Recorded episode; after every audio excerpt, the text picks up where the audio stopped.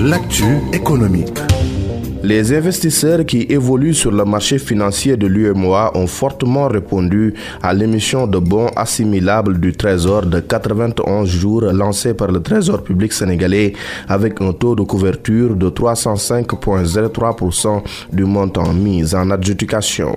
Selon UMOA titre sur un montant mis en adjudication de 35 milliards de francs CFA, ces investisseurs ont soumissionné pour un montant total de 106 milliards 760 millions de francs Les investisseurs dont les soumissions ont été retenues se retrouveront avec un rendement moyen pondéré de 2,29% d'après le document exploité par le site spécialisé en économie, legecos.com.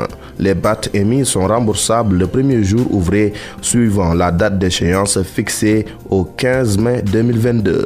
Par contre, les intérêts sont payables d'avance et précomptés sur la valeur nominale des bons.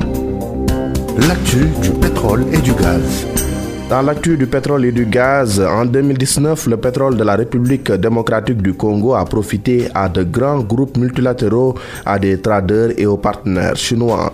La part réservée aux besoins du peuple qui était déjà faible a été réduite par des transactions malheureuses d'après le rapport que vient de publier l'initiative pour la transparence dans les industries extractives.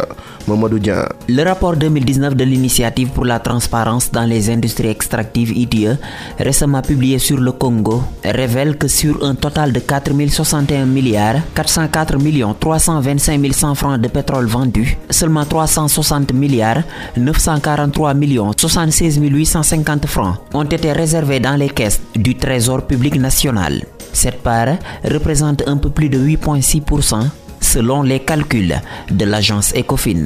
Plus globalement, la part des revenus capturés par l'État congolais sur les ventes de ces hydrocarbures en 2019, y compris les paiements sociaux et environnementaux déclarés par les sociétés extractives, les parts de la Société nationale pétrolière du Congo, net d'impôts et divers revenus fiscaux ont été de 578 milliards 318 millions 82 880 francs. Cela représentait tout juste 21% du total. La part disponible pour le trésor public congolais a été réduite par plusieurs prélèvements qui sont répartis hors du pays. Une dette qui pourtant était de 1155 milliards 942 millions 600 000 francs est remboursable sur 20 ans. Mamadou Dian, merci pour toutes ces précisions. Merci à vous également, mesdames et messieurs. E-Business, c'est fini pour aujourd'hui.